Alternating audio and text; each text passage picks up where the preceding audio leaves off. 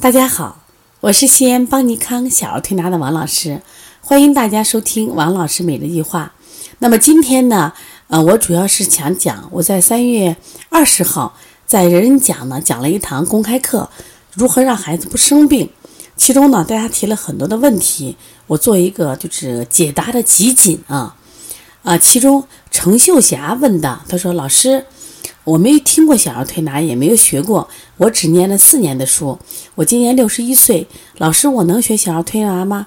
我天天带孙女，我想学习，这个难学吗？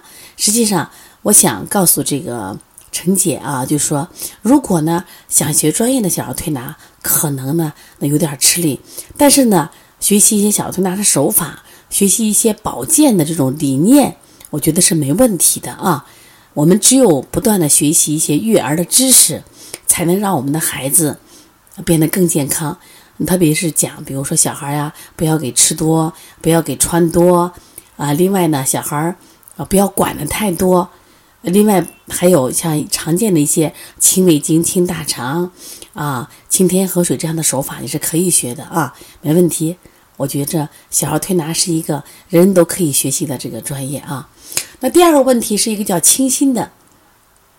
他说：“王老师你好，我是六十二号麦克姥姥，感恩有你，让我家的宝宝脾胃强壮起来。那么六十二号是什么意思？是我们小儿邦尼康小儿推拿基础班的编号。那么这个课程呢，是开发于这个二零一四年。那么当时这个姥姥是第十六六十二个报名。那么当然现在这个班呢，已经一千二百多名了啊。那么他问我一个问题，说我们家这个麦克呀，五岁半，体重二十一公斤，身高一米一六。”都挺好的，有一年半的时间没有发烧了，偶尔寒着咳嗽，用虫语这学的知识都能搞定。就是这么长时间没有发烧，心里有点忐忑，请老师指教。再次感恩邦尼康，我一路与你们同行。首先也非常感谢，嗯啊啊麦克姥姥啊，因为感谢你的勤奋学习，让我们的小麦克是一直身体健康。也感谢你的勤奋，让我们看到姥姥都能学习。也小儿推拿，我们年轻的妈妈，你还愁什么呢？那我想说的是，实际上啊，可能我觉得麦克呀，他可能在发烧，只是你没被发现。正常的孩子发热呀，他一般都是低热，比如说三十七度五啊，三十八度。为什么会发热呢？因为我们讲这个叫辨证发热，三十二天一小烧，六十四天，比如说一大烧，他可能身体有点发热，他就是。但是我们只要他精神好，可能没在意。因为小孩他生长速度是很快，你看每年长八到十公分，还要长体重，是不是？他实际上一天每天都在蒸蒸日上，那么蒸蒸日上一定要有保证一定的体温，才能保证他去生长。那只是他没有病理性的发烧，所以说没有问题的啊。也非常感谢你把麦克照顾的这么好。那我们现在第三个问题是幸运星的问题。托老师您好，我家娃今年十三周岁了。想问这么大的孩子去你那儿调还有效果吗？我们想暑假去找您的。实际上啊，那么小儿推拿，仅从小儿推拿来说，我觉得零到六岁会更好。但那六岁或者更大点孩子，我们可以加一些经络的这种体穴，效果也是不错的。关键问题，我觉着我们要通过这个孩子现在目前找到存在的问题，找到他的病因病机。就是不光是说靠调理能调好，靠吃药能调好，找到了病因病机，推拿也罢，吃药也罢有效果。否则的话，我觉着那可能是于事无补的。所以我希望你到我们这儿来，来了以后呢，我们仔细的给你诊断一下，看孩子生病到底出现哪些问题了，好不好？那么江莹，呃，他说王老师，我们的孩子有五岁宝宝，白天基本不睡觉，晚上十点以后才睡。精力充沛是什么原因？就是按理说五岁的宝宝，他一天可能要睡十到十二个小时的。现在的宝宝基本都不睡觉。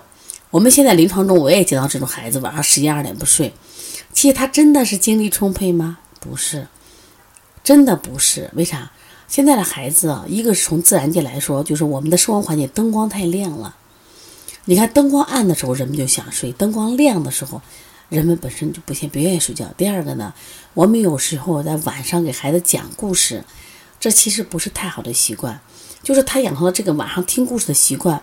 如果听的是乏味的故事，那可能他就入睡了；如果听到精彩的故事，那么会让他精神更加什么呀？啊，是充沛。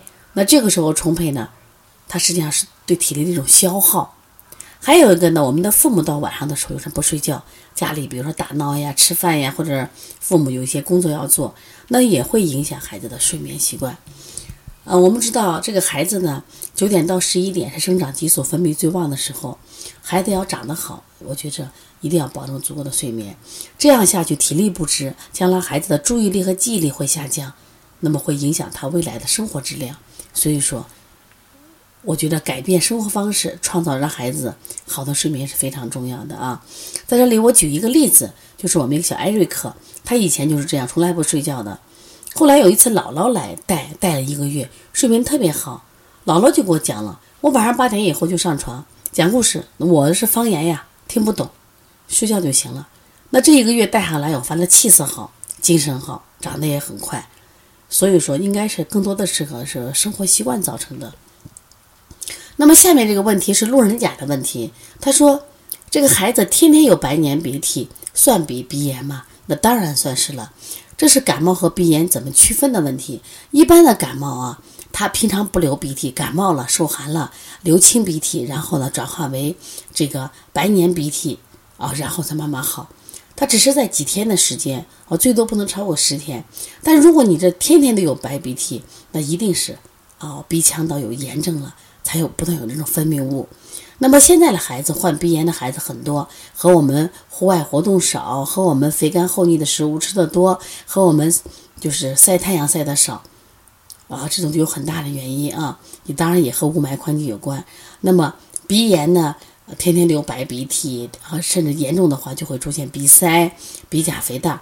会影响孩子的这个呼吸，也直接影响到他的生活质量，未来还会影响到他的学习。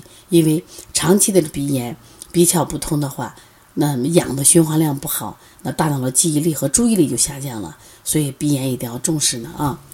另外，爱上中医，他提了一个问题：那我家宝宝鼻炎，每天鼻涕不断，怎么办？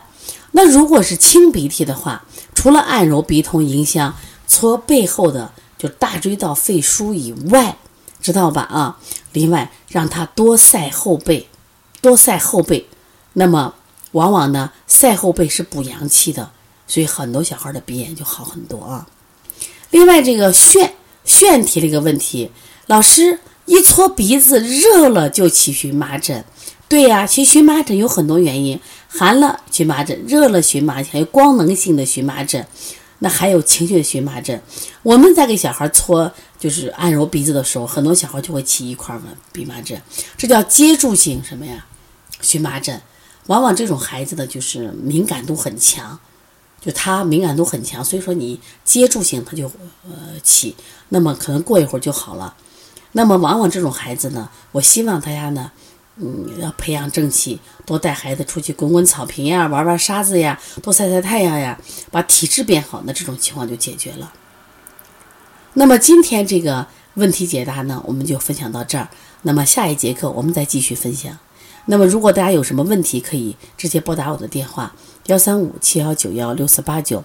如果想呃参加邦尼康在四月一号。到四月五号的鼻炎腺样体和视力调理的专项技能培训，可以加幺七七九幺四零三三零七这个微信。如果想购买书籍，也可以来咨询，也同时可以在淘宝搜我们的小儿舌象辨析、黄老师讲临床辩证、二十五种咳嗽四合一疗法等等。